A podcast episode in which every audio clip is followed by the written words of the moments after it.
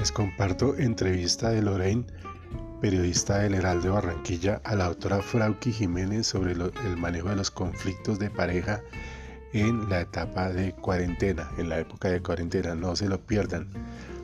Minuto a minuto, segundo a segundo, analicen cómo deben tratar los conflictos de pareja en cuarentena. No se lo pierdan.